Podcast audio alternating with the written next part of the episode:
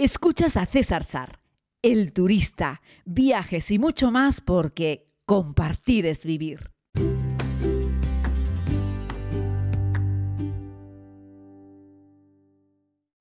Saludos a todos y a todas, querida comunidad. Hoy vengo con un podcast un poco diferente. Vengo a recomendarles un documental, en este caso de accidentes aéreos. No es como un resumen de los accidentes aéreos, me refiero al documental que estrenó Netflix eh, que habla sobre los dos accidentes de los, eh, de los aviones de, de, Boeing, ¿no? El famoso, el famoso caso de los, de los MAX, de los Boeing 737 MAX, ¿no? Eh, bueno, Downfall, el, caso de, el caso de Boeing, ¿no? que bueno, es muy interesante este documental y, y, quería recomendarlo, ¿no? Además está producido y dirigido por Rory Kennedy, que, bueno, hace un trabajo, la verdad es que muy, muy bueno, muy interesante. Decir que además es la hija de, de, Robert Kennedy y, y, la verdad es que ha profundizado, sobre todo siendo un documental hecho en Estados Unidos que habla de una empresa estadounidense que parece que era intocable a lo largo de los años, ¿no? El gran fabricante americano, sabéis que estaba Boeing, eh, junto con otros como McDonnell Douglas, que luego Boeing compró McDonald's aunque como explica el documental, luego fueron los directivos, curiosamente, de McDonnell Douglas los que se hicieron con el control de Boeing, hizo que cambiase un poco la filosofía de la compañía. Pero bueno, Boeing era el líder indiscutible del sector de la aviación hasta que años más tarde apareció Airbus, el gran fabricante europeo, que tiene una asociación con varios países europeos y empezaron a comerse el mercado, es decir, a lo largo de la historia fueron los número uno y creo que a partir del 19, si no me equivoco, Airbus ya superó a Boeing en número de pedidos. Es decir, en el planeta, te metas donde te metas, el 90 y pico por ciento de los aviones eh, comerciales que están operando o son de Boeing o son de Airbus, ¿no? Luego hay otros fabricantes eh, más pequeños, yo que sé, los rusos en su día, pero han quedado completamente obsoletos y ahora los chinos que están certificando sus aviones y dentro de algunos años conseguirán también meterse en el mercado internacional. Algo de lo que podremos hablar también un poquitito en este podcast porque escuchando cómo le han ido las cosas a Boeing en este documental que yo os recomiendo que veáis es muy interesante. No es un documental alarmista, de hecho no me parece ni siquiera que sea un documental exagerado. Me parece un documental bastante bien hecho, con, sosiego, hablando con expertos, ¿no? Y bueno, hay un periodista de investigación del, Wall Street Journal, creo que es, o del New York Times, del Wall Street Journal, y la verdad es que va explicando paso a paso las preguntas que hacía los expertos y cómo fue todo este proceso, ¿no? Bueno, el, avión en sí, ¿no? Eh, tampoco quiero ya haceros mucho spoiler, pero la información está publicada, ¿no? Ese es un Boeing 737 MAX, ¿no? Eh, Sabéis que los aviones, para hacerlos de cero, tardan 15, 20 años, ¿no? Entonces, la mayoría de los aviones que están operando en el mundo en realidad son aviones de éxito que se le hacen algunas modificaciones y se les cambia un poco el nombre, ¿no? El caso del 737 MAX, que tiene varias versiones, ¿no? Eh, el 7, el 8, el 9, el 10, ¿no?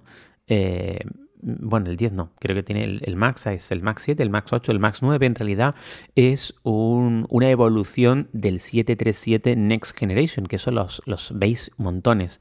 Hay un montón de 737 Next Generation, pero, pero muchísimos de estos aviones ha funcionado súper bien.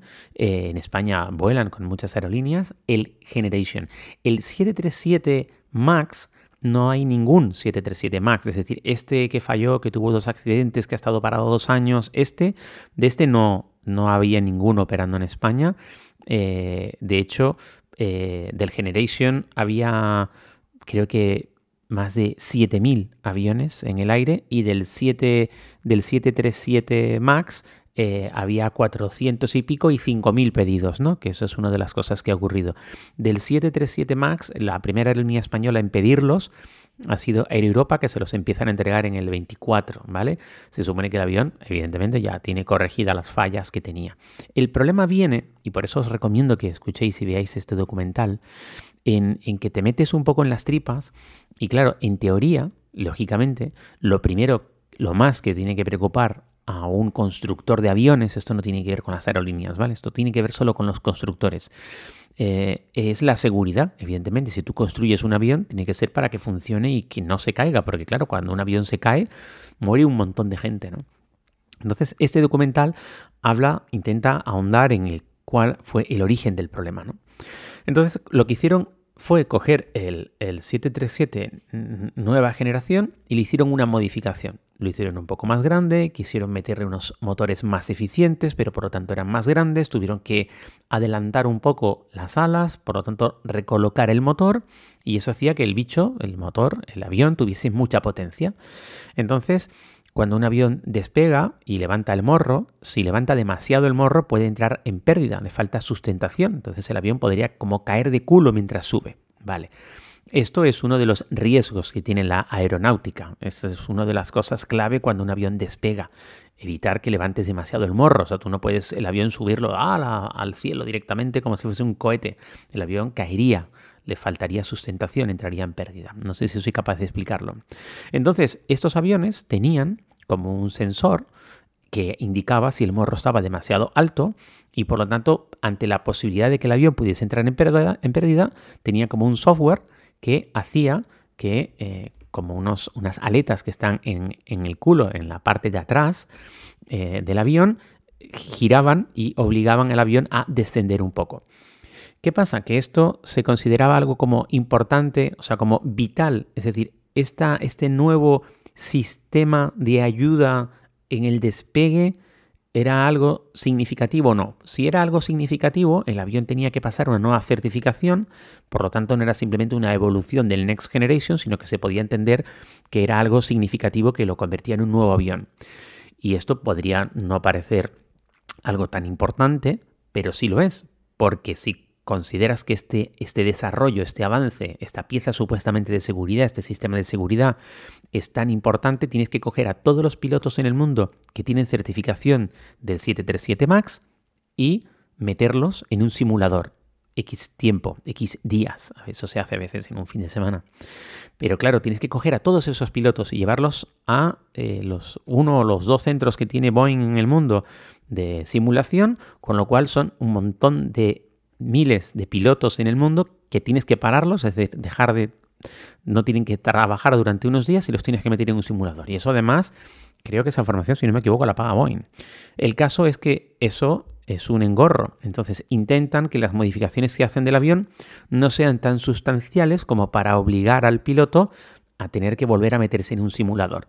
Cuando modifican algo en un avión, lo que hacen es que mandan, el fabricante manda a todas las aerolíneas a las que le ha vendido un avión, le manda como una especie de PDF eh, que los pilotos se lo estudian en un iPad y ven las modificaciones nuevas que ha tenido. Cuando son cosas pequeñas, cuando son cosas grandes, evidentemente el piloto tiene que ir a un simulador. Vale, ¿qué hizo Boeing? Boeing implementó este sistema, que luego falló, pero no dijo ni siquiera que el sistema existía. Ya no solo no pidió que los pilotos fuesen a un simulador, es que la información que enviaban en los iPads no recogían ni siquiera que ese sistema existía. Así es que cuando el primero de los vuelos siniestrados, el de Lion, subió y no es que entrase en pérdida y por lo tanto el sistema se accionase, no, no, es que el sistema se accionaba con un sensor y ese sensor estaba roto. Se supone que en aviación nada que sea vital depende de un solo sensor siempre está todo duplicado, ¿vale? Es decir, no pueden fiarse de un solo sensor, por ejemplo, para saber si el tren de aterrizaje ha bajado o no. Tiene que estar por duplicado, tiene que haber al menos dos sistemas que confirmen algo para las cosas importantes, las cosas vitales, como este caso, porque hay un sensor que dice que el avión tiene el morro demasiado subido, por lo tanto hay que forzar a que el avión descienda. Esos pilotos se encontraron con que, porque las cajas negras se han registrado, con que el avión subía, o sea, con que ellos estaban subiendo el avión, pero el avión empujaba hacia abajo durante unos cuantos segundos. Luego los pilotos volvían a subirlo, evidentemente, y el avión volvía automáticamente a descender, sin que los pilotos supiesen qué está pasando. Los pilotos no tenían ni idea de qué pasaba, y por lo visto tenían muy poco tiempo para poder decidir, para poder actuar. Así es que era la máquina contra el humano, el humano le intentando levantar un avión y el avión pensaba que estaba subiendo demasiado, por lo tanto el avión quería bajar, bajar en picado. Así es que el propio sistema, el propio software, el propio sensor mató a esa gente, es decir, los pilotos no pudieron hacer nada. A los de Lion se les dijeron que, bueno, que eran indonesios y que pobre gente, que no sabía pilotar un avión, y salió algún yankee de estos um, Américas grandes a decir que eso no pasaría con un piloto estadounidense. Hasta que unos meses más tarde pasó también con un avión de Ethiopian, que además es una aerolínea muy potente, gente también muy formada, etcétera, etcétera, y les pasó exactamente lo mismo. La gente murió por el mismo motivo.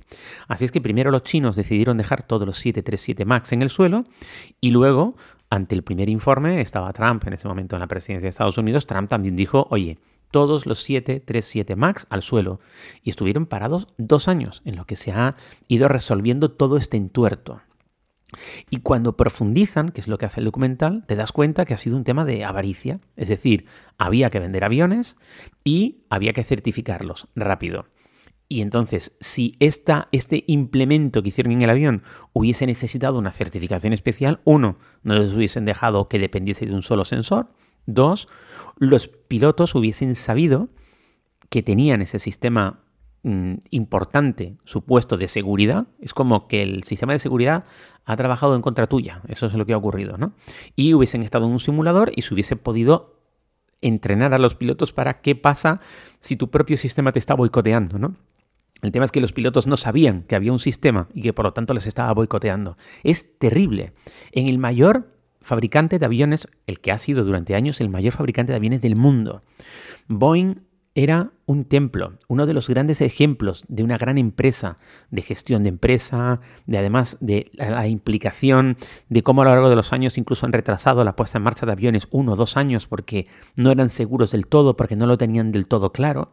Y ahora, en, esa, en ese afán de querer correr, de intentar recuperar terreno, de intentar que Airbus no se los coma, en esa, en esa lucha comercial por vender aviones ha hecho que hayan descuidado en cosas tan importantes como esta. Entonces, ¿nos podemos fiar? Hombre, yo creo que sí. Y sobre todo, después de lo que acaba de ocurrir, yo estoy seguro que todos los fabricantes de avión, cuando veas las barbas de tu vecino ponerse a remojar, es decir, me, todavía me sorprende, o sea, Boeing es tan potente que incluso con dos accidentes aéreos como esto y el programa eh, del 737 parado, eh, no ha cerrado la empresa, pero esto es brutal, o sea, esto acabaría con cualquier empresa. Mirad lo que pasó en España con Spanair, con un solo accidente aéreo. Es la inmensa mayoría de las aerolíneas con un accidente aéreo cierran, es decir, es inasumible eh, el, coste no solo económico, sino de reputación que te lleva a que se te caiga un avión, ¿no? Pero es que en este caso quedó clarísimo que la culpa ha sido 100% del fabricante, ¿no?